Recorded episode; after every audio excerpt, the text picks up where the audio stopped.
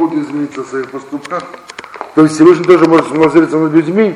О, пожалуйста, поэтому пророчество не исполнилось. Поэтому, если пророк предрекает бедствие или войну, и оно не сбывается, это не является опровержением пророчества. Но если он предрекает добрую вещь, она не сбывается, это уже критерий. То есть, если Всевышний предрекает добро, он никогда не запрягает свои слова обратно.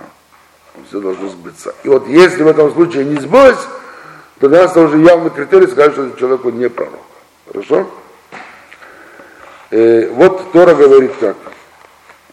Это книга Дворим, глава 18, стих 14. Я хочу потом, может, попросить, что, может быть, нам даст книги, тогда мы сможем раздать книги, и вы сможете следить по источникам, это будет гораздо интереснее. Мы постараемся организоваться. Говорит Тора так. Ибо эти племена, имеются в народы, слушают волхов и кудесников, но тебе не тот дал Господь Бог твой, пророка из среды твоей, из братьев твоих, подобного мне, поставить тебе Господь Бог твой, и его слушайся. История Иоанна приказывает, что не надо слушаться нам волков и кудесников, а нужно слушаться именно, именно пророка. Да, конечно.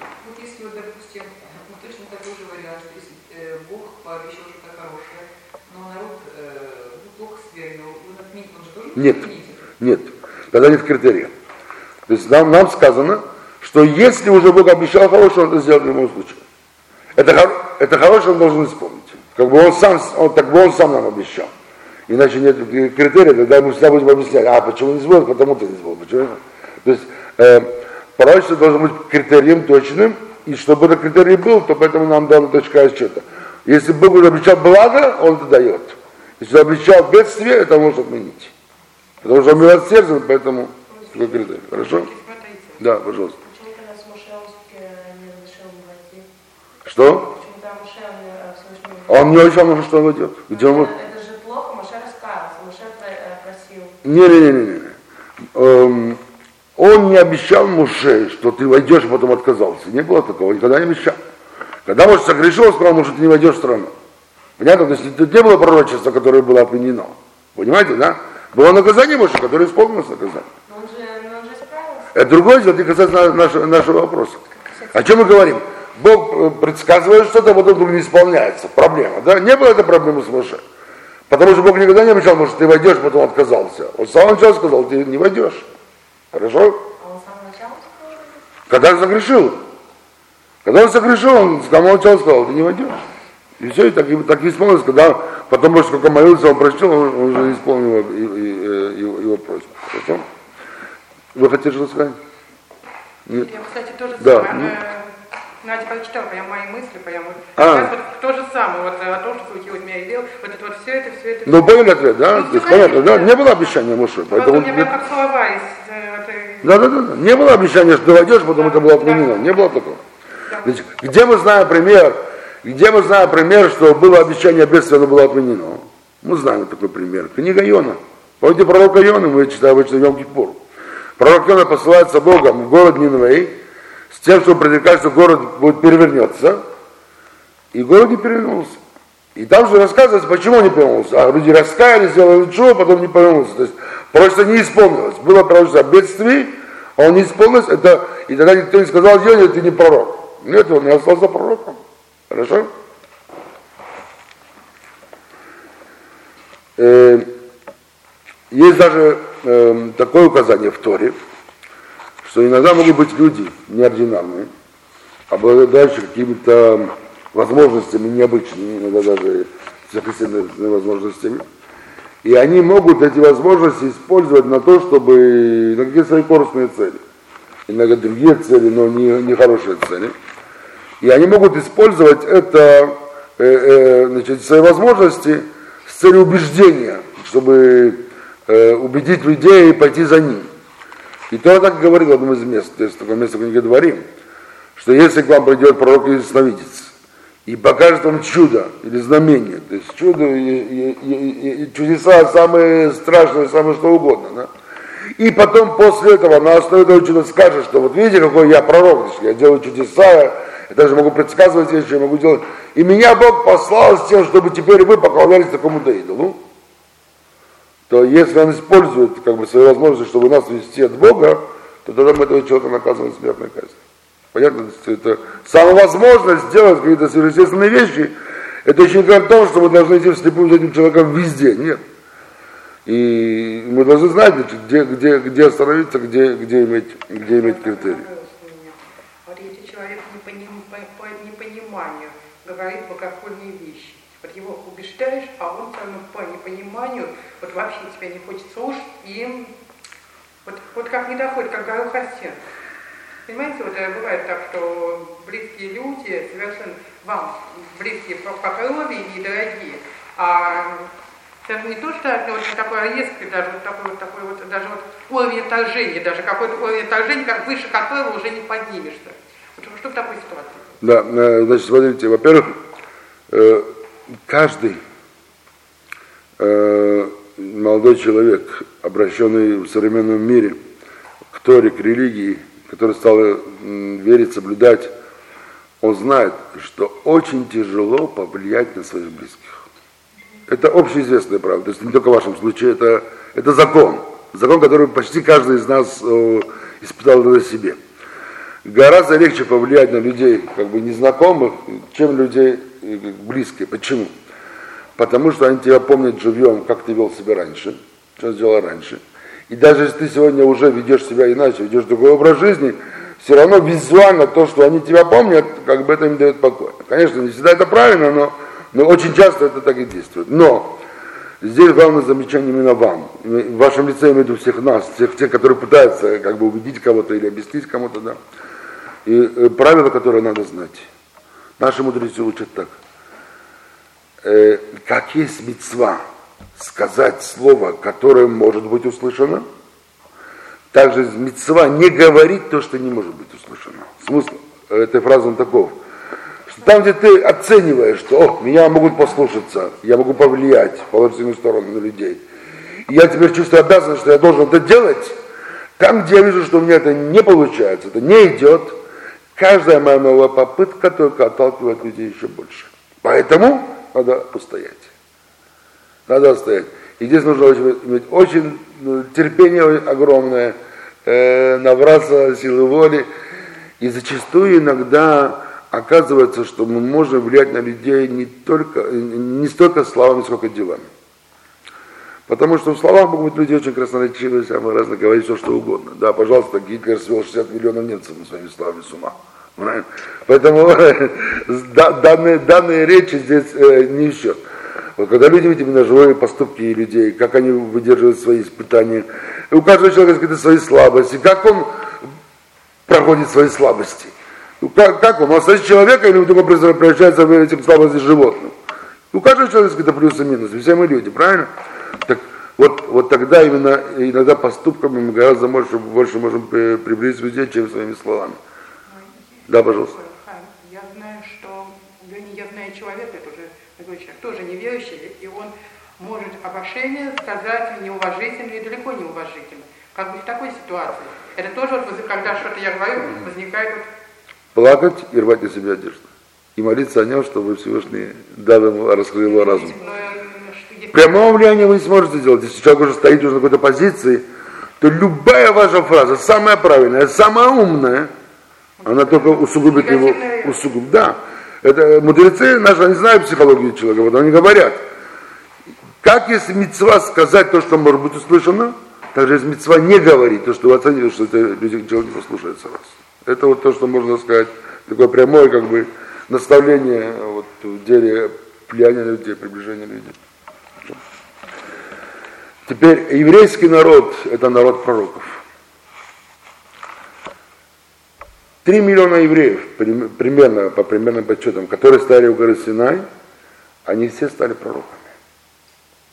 Впоследствии, в дальнейшем, когда уже еврейский народ жил на, на, на земле Израиля, говорят, говорят наши источники, что было среди э, евреев пророков в два раза больше, чем выходцев из Египта. То есть, если из Египта вышли 3 миллиона человек, и они стали пророками, то когда жили на земле Израиля, было около 6 миллионов еврейских пророков.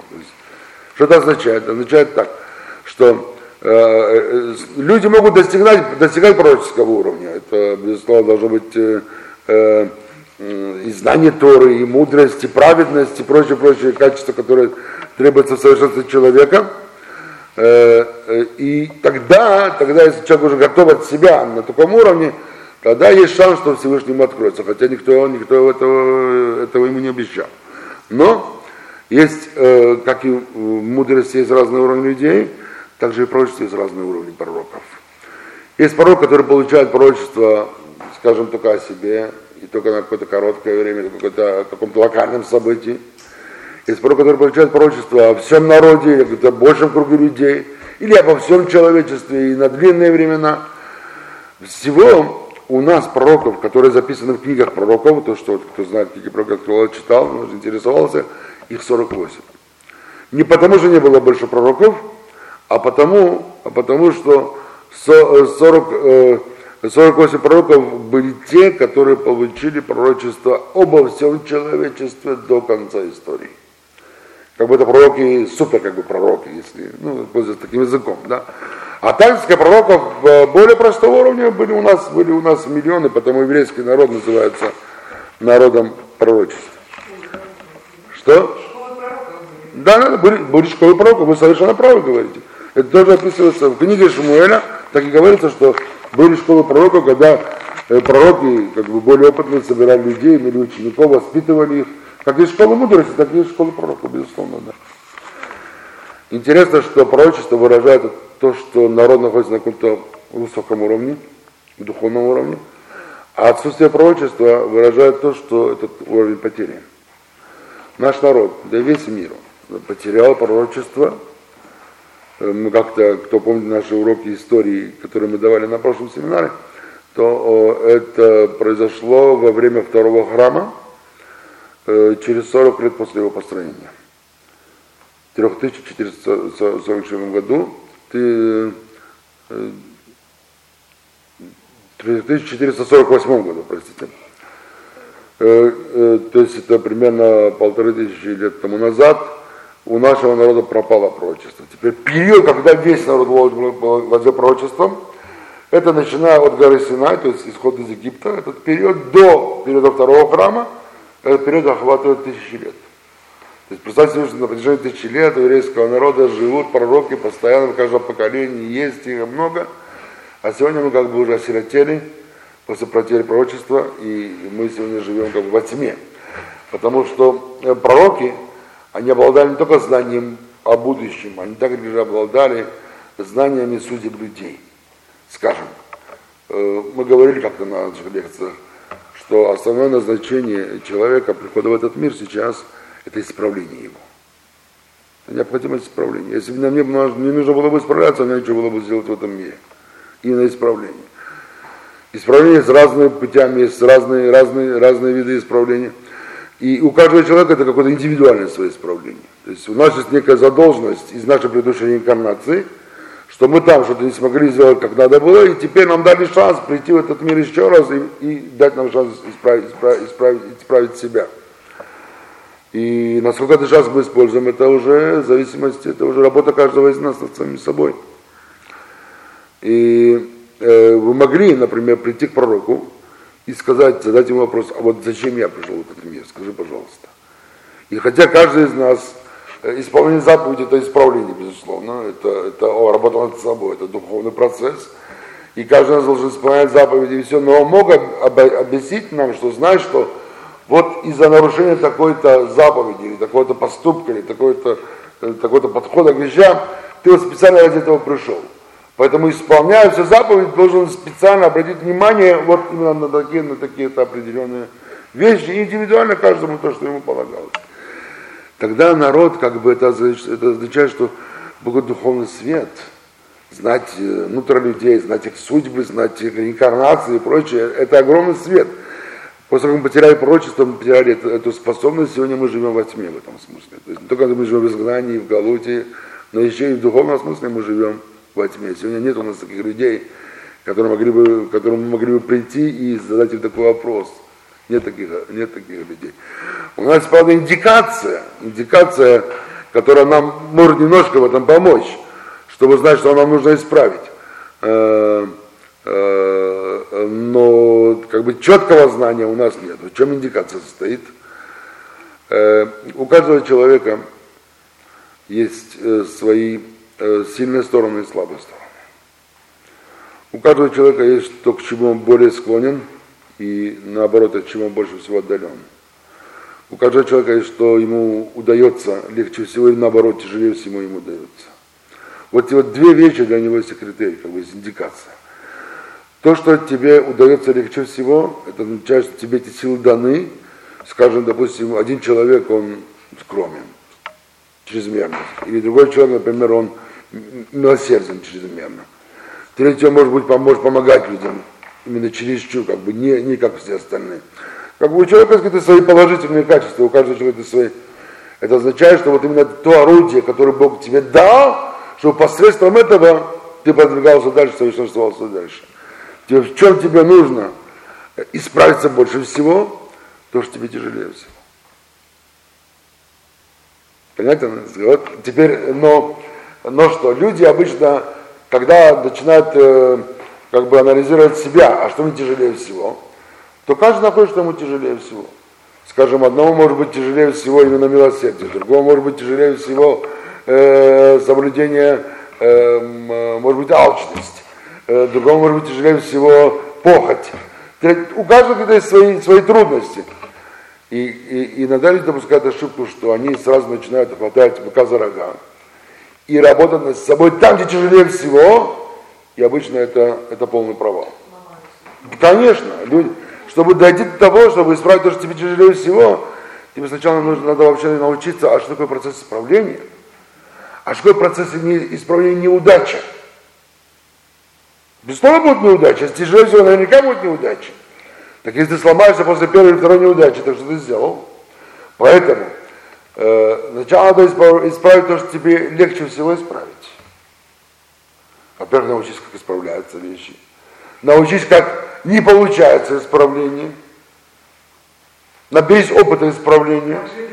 А, научись именно жить неудачно, конечно. На то и жизнь, правильно? И только потом, постепенно, постепенно, постепенно, постепенно, дойдешь до того, чтобы тяжелее всего исправить. Например, у меня самая страшная проблема с курением. Это, это моя беда. И когда у меня начался процесс приближения к Торе, то я, как и все молодые люди, были подвержены многим-многим э, недостаткам, и связанные с похотью и с чего угодно. Слава Богу, мне удалось преодолеть много вещей. Это у меня еще осталось. Видимо, это э, здесь нужно происходить особая, особая работа над собой. Но так или иначе Про... вы ее преодолеваете потихонечку. Вы знаете, я в этом году ходил человек, который снимает это через, через это самое, гипноз. Мне не помогло это. Что я могу сделать? Вот у меня еще... Сотни людям помогают, мне это не помогло. У меня вопрос. Вот я не могу сказать нет. Вот меня люди просят, я все время помогаю. Они, может, так вот, а, вот э, можно ее и попросить. Я не могу сказать, вот самой мне надо помощь, а я помогаю. Я, я, я, я с вами полностью, так сказать, разделяю. Такой, сейчас, я вам сейчас скажу, я вам сейчас скажу. Может, значит, это не надо так? Не, я вам сейчас скажу. Значит, меня в этом упрекали. Именно в этом вопросе. Что Хань, тебе нужно учиться говорить нет. Вот. И в последнее время начал учиться. Последнее время. Я, я, я только начал учиться, я еще не начал. Я не могу, вот я говорю, все, больше видимо, я надо, видимо, надо, видимо, надо. Сама вот мне плохо, и я иду и помогаю. Видимо, надо. Вот я не могу. Даже сказано так. Значит, у нас, э, знаете, вы знаете, знаете, милосердие на иврите, угу. помощь называется гемилут хесед. Угу. Гемилут хасани даже вот гмах есть, там где должны суды беспроцентные и прочее, называется именно гемилут хесед. И когда разбираешь два слова на иврите гмилут хесед, то эти два слова, они противоречивы. Потому что хесед означает помогать, а гмилут означает отдалять. Получается, что где есть настоящая помощь, там, где ты знаешь, кому насколько помочь, насколько отдалить. То, так сказать, каждый именно как бы раздает свои возможности или свою доброту, или, или свои деньги, неважно, да, не, не, не, не, это самое, не разбираясь в том, к чему, он не добрый, он делает доброе дело. Он просто, может быть, себя снимает ответственность. Вы понимаете, в чем дело? Да, если свои добродетельщик, какая другая проблема. То есть в любом случае, даже вот люди, есть люди, большие миллиардеры, которые спонсируют какие-то благотворительные вещи, какие-то добрые, добрые вещи. Вы думаете, они бросаются деньгами? Ни в коем случае. Они будут проверять, где, что и как, и кто там стоит в голове, и, и насколько можно довериться, насколько честно. И только тогда, когда они убеждаются, что о, здесь можно, на самом деле, есть шансы, что здесь будет добро, вот тогда они только дают. Иногда например, то же самое, скажем, как воспитание ребенка. Сколько раз бывает, что ребенок делает что плохое, и мы должны его наказать. Это ситуация, когда он делает плохое, не дай Бог его наказать. Но, наоборот, нужно поддержать его и помочь ему, и погладить по головке, и посылать в обик. Правильно? Когда он делает плохое. И это именно помощь ему. Иногда наказание помощь, иногда э, именно ласка помощь. Нужно и то, и то, то же самое, и то же самое здесь. Что? Безусловно, безусловно. Только тогда доброта настоящая доброта. Доброта. Возвращаясь к вопросу о, о пророчестве. С тех пор, мы сказали, что вот уже 1500 лет назад у нас прекратилось пророчество, и у нас уже нет пророков. Правда? Как и в мудрости, как и во всем есть уровни, так и пророчество есть уровни. И хотя пророчество, то есть прямой контакт с Богом, получение информации таким противом, это у нас уже э, как бы, оно у нас э, сейчас нет этого, это, этой возможности. Но, безусловно, Всевышний посылает необходимую информацию людям, мудрым, праведным людям в, отдельных случаях. И такие люди, которые обладают этим вот даром, как бы, святости духа, то есть когда им посылается эта информация сверху, это у нас да есть. Правда, нет именно того уровня пророчества, который был раньше, но какой-то отдаленный уровень, какая-то искра этого, она, безусловно, есть, и мы знаем многих мудрецов, которые обладают именно такими возможностями и последних поколениях, и сегодня есть такие, такие люди, которые обладают такими, но это ну, очень праведные люди, очень святые, святые люди. Хотя до пророчества даже они не могут дойти, потому что народ сегодня не достоин иметь пророков. Это беда народа. Не беда этих людей. Они могут быть сами по себе праведнейшие люди, но это беда, беда этих людей. Теперь мы начнем изучение пророчеств.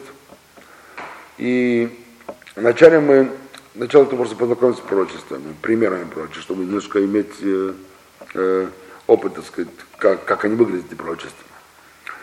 И вначале мы рассмотрим пророчества, которые были уже в древности, и, может быть, они, э, в смысле актуальности для сегодня, они для нас мало, актуальны, но получаете примеры, Постепенно, постепенно мы придем к пророчеству, которые уже все ближе и ближе к нашему времени. Потом мы дойдем до изучения пророчеств, которые исполняются сегодня, буквально в наши дни. Мы увидим, как они исполняются. А потом уже, надеюсь, что обретем достаточный уровень доверия к пророчествам. Потом мы уже можем ознакомиться с пророчествами о будущем.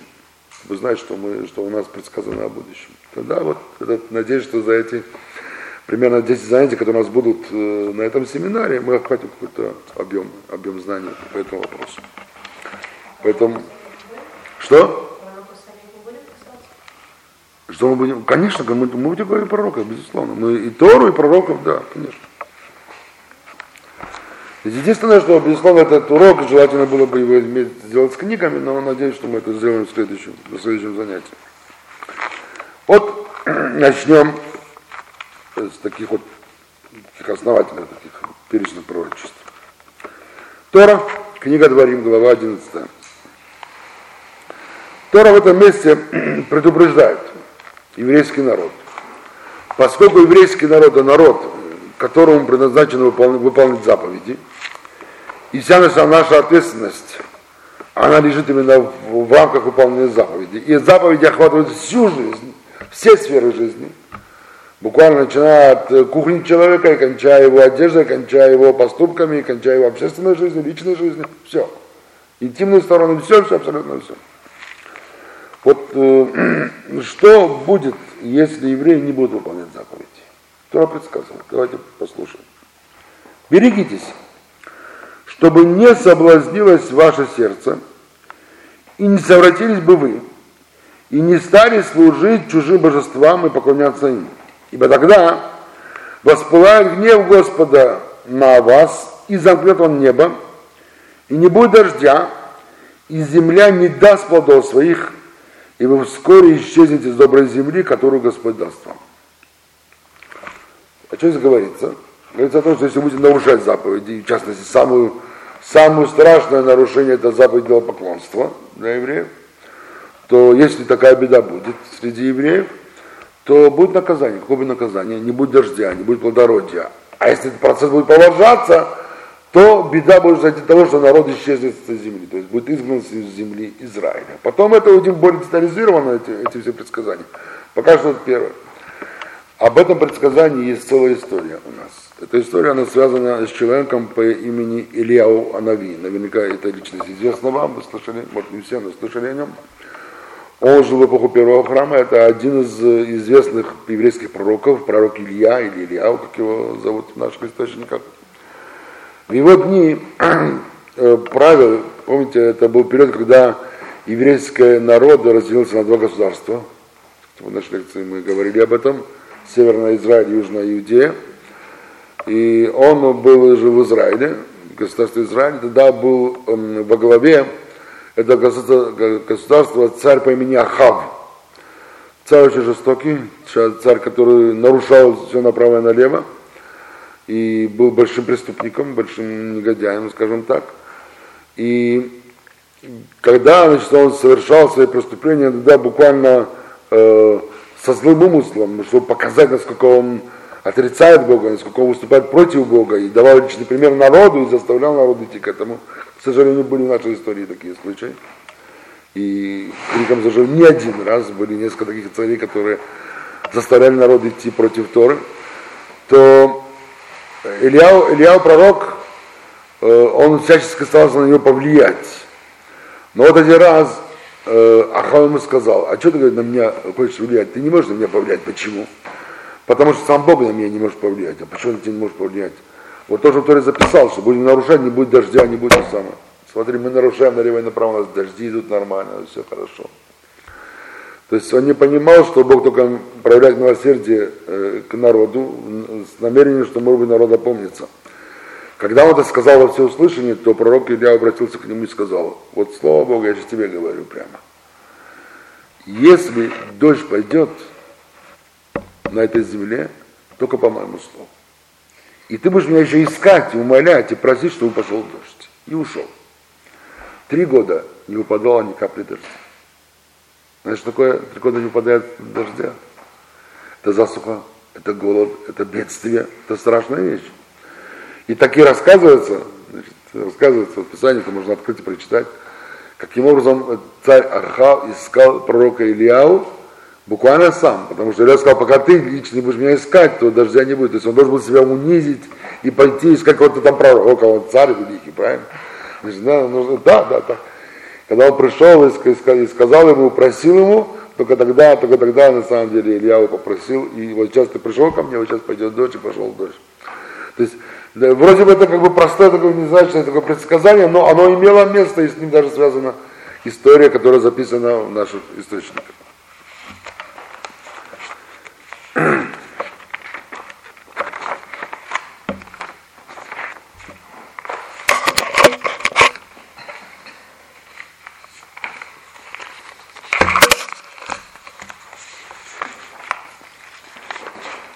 Вот, пожалуйста, еще одно предсказание, уже более детализированное.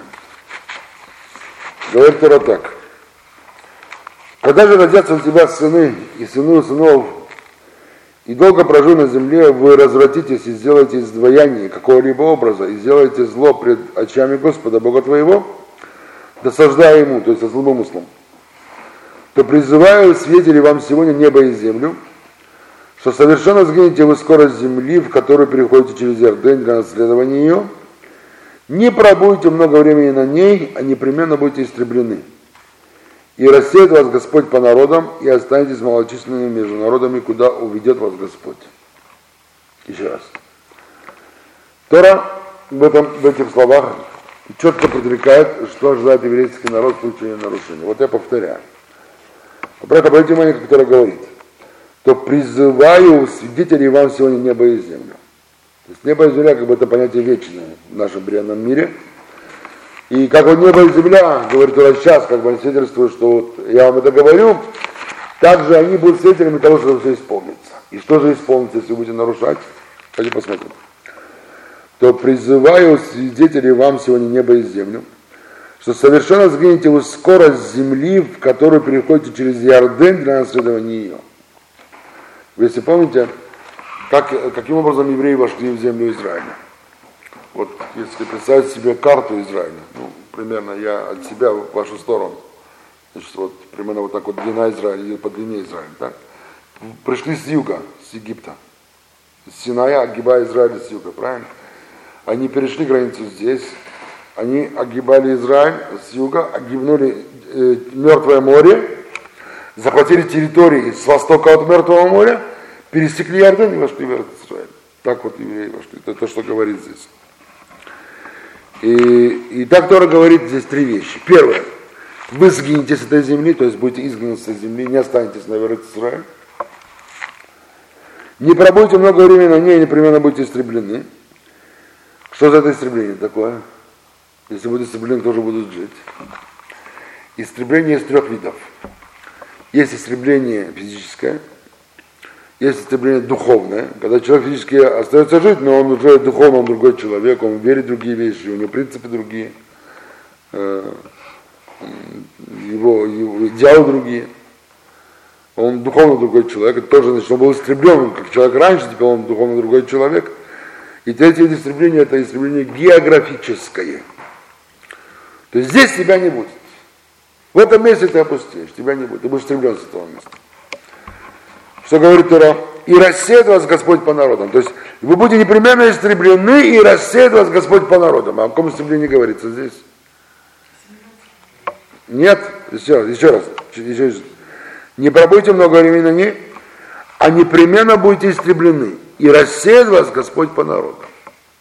Если будете истреблены, так, о, географическое, правильно? То есть, иначе некого будет рассеивать, если, если здесь виду физическое истребление. Говорится именно о географическом истреблении. И рассеет вас Господь по народам, и, и останетесь малочисленными между народами, куда уведет вас Господь. То есть Тора говорит, что вы будете изгнаны с земли Израиля, вы не будете изгнаны куда-то в одно место, а именно будете рассеяны по народам, это важный фактор. То, чем мы живем, еврейский народ, то, что мы знаем о диаспоре, правильно? И третье, хотя бы древнейший народ в мире, если бы вы если ваша судьба была бы как судьба остальных народов, то наверняка ваша численность должна превышать численность китайцев и индусов, по крайней мере, быть примерно как они. Это около миллиарда человек, а то и больше. Но нет, вы останетесь малочисленным народом. То есть будет постоянно кто-то, рука сверху заботиться о том, чтобы вас истребляли и вас уничтожали, и вы были малочисленным народом. То есть вот, представьте, какие значит, трудные предсказания, которые он нам дает, но трудные, но должны быть четкие. Не сказать, что этого не говорил. Еврей, который смотрит Тору, не может сказать, я этого не знал. Тора говорит, пожалуйста.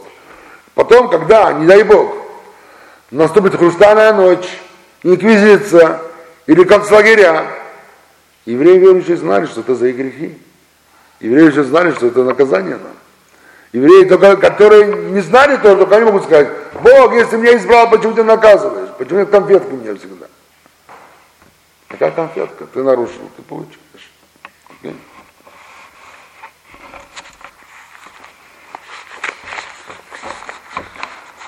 И у меня нет часов. Когда будет 7, пожалуйста, скажите, да? Okay, еще 10 минут, хорошо. Теперь и так Тора нам предсказала о, об изгнании. Значит, э, Тора поступает очень методично. Вначале она говорила вообще о возможности изгнания, потом она сказала более конкретно, а теперь она будет говорить еще более конкретно об изгнании. То есть, если такое изгнание наступит, как оно будет для нас выглядеть? Посмотрите, что Тора говорит в третьем отрывке. Это 26 эм, глава из книги Вайкра. Тогда то есть если будете изгнаны, если вы заслужите изгнание, тогда наверстает земля субботы свои во все дни запустения своего, когда вы будете в земле врагов ваших. Тогда будет покоиться земля и удовлетворить себя за субботы свои. Во все дни запустения своего она будет покоиться, сколько не покоилась субботние годы ваши, когда вы выжили на ней. А что до оставшихся из вас, то я вселю в сердце их робость в странах враговых и погонит их шелест калибрующегося листа. О каких субботах здесь тоже говорит? Зря наверстать субботы. Одна из заповедей, которая определяет исполнение, уровень веры еврейского народа, это заповедь седьмого года. Что это за заповедь? Как у нас есть заповедь сегодня, седьмого дня, шаббат. Вот завтра у нас наступит шаббат, мы будем вместе справлять его здесь. Также есть заповедь седьмого года. В этой заповеди, ее основная, значит, ну, есть много деталей, основной принцип этой заповеди в том, что на земле Израиля в этот год, седьмой год, должны быть прекращены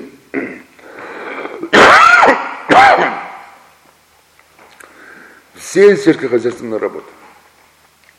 Нельзя обрабатывать землю, нельзя сеять, нельзя обрабатывать. Можно только то, что вырастает само, это снимать есть, пожалуйста. Конечно, есть вопрос тогда, что будет, чем будет народ кормиться в течение всего года. На это есть свои ответы, я же не буду давать свою подробность. Но в целом заповедь так она представляется. Выражает эта заповедь две вещи. Во-первых, доверие к Богу, что если Бог нам дал такую заповедь и сказал, чтобы мы не боялись, и мы получим необходимое нам даже таким путем, потому что есть э, обещанное чудо, что в шестой год будет трехкратный урожай, который хватит на седьмой год тоже, надо будет обрабатывать седьмой год урожай, то исполнение такой заповеди выражает веру. Веру народа в Бога, насколько народ доверяется своему Богу. Есть еще второй фактор, поскольку для еврея самое важное это изучение Торы. И человек, который живет земледелием, он человек занят в течение всего года. В течение всего года у него что делать? Поставить, то нужно землю очищать от сорняков, то нужно сеять, пахать, снимать, молотить. И там целый год хватает работы, целый год. И жизнь землепашества, она нелегкая жизнь. Она, земледельца, она довольно тяжелая жизнь, она постоянно занятая жизнь. Тогда получается, что земледельцы не имеют возможности изучать Тору. Так вот, Тора дает ему возможность раз в 7 лет оставить свои земли, оставить свои последние труды работы и полностью погрузиться духовное совершенство. То есть даже человек такого уровня жизненного, как земледелец, вроде бы простой человек, кто у нас крестьянин, это самые простые люди, правильно? Даже он обязан изучать Тору и уделять этого серьезное внимание. Когда был храм, можно было идти в храм, это сказать, ощущать духовный подъем и прочее, это было одно. Когда нет храма, то вот это вот э, все равно необходимо это. Сегодня у, у нас по той нет этой заповеди, потому что эта заповедь обусловлена тоже высоким уровнем народа. И когда большинство еврейского народа живет в Израиле, сегодня, поскольку большинство не живет в Израиле, то у нас нет этой заповеди, но мудрецы нам предписали ее все равно придерживаться, чтобы ее не забыть. Бог даст, завтра соберутся все евреи в Израиле, вдруг, так сказать, мы вспомним, а как эту заповедь исполнять. А? Тут сто, сто, сотни лет не выполняли, вообще не будем знать, как ее выполнять. Чтобы это не произошло, то сегодня тоже мы придерживаемся, может, не полной мере, но, по, по крайней мере, придерживаемся основных принципов этой заповеди седьмого года. Вот э, буквально три года назад в Израиле был седьмой год, и религиозные евреи, они придерживались всех нюансов, которые касаются этой заповеди. То есть земля должна отдохнуть, как бы это, вот субботы земли. Что будет, если еврей будет нарушать эти субботы? Тогда Всевышний будет ждать, ждать, ждать такого-то времени. Какой-то момент он перестанет ждать, накажет народ изгнанием. И на сколько времени он изгонит народ?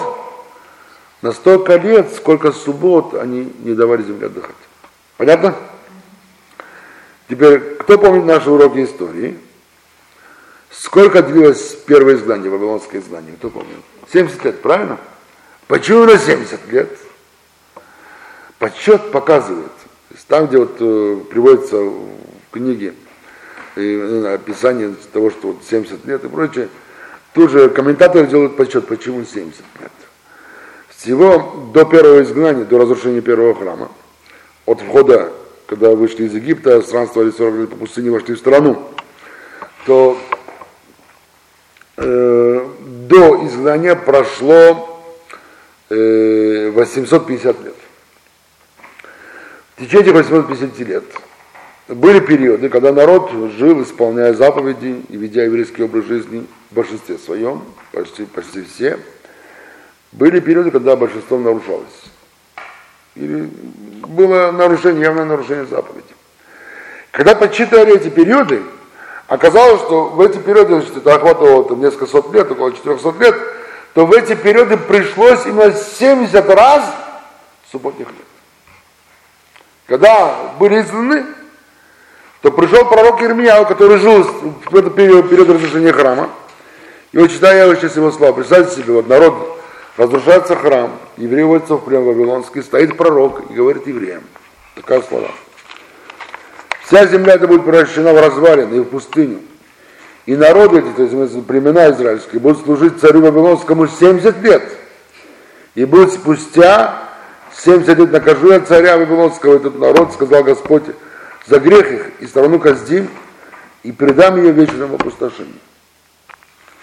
Когда посчитывается, то есть оказывается, что 70 лет изгнания было не просто так, не просто вдруг и изгнали на 70 лет. Оказывается, именно причина, почему на 70 лет. И причина была уже обусловлена в Торе, когда 850 лет тому назад. Тора уже предсказала нам, что если надо будет пройти через изгнание, то это будет изгнание длиться именно 70, это будет длиться столько времени, сколько субботу они нарушат к тому времени. Было нарушено 70 раз в субботник лет, вот тогда изгнание произошло на 70 лет. То сегодня остановимся на этом. Мы только только начали как бы сказать, раскачиваться в этой. Эта тема огромная, очень интересная, и дойдем еще до актуальных вещей. Там это будет еще больше интересно. Но мне важно, чтобы мы познакомились сначала с теми которые, вещи, которые исполнились уже в древности, чтобы получить немножко ощущение понятия пророчества. Хорошо? Спасибо за внимание. За ужин, пожалуйста. А, вы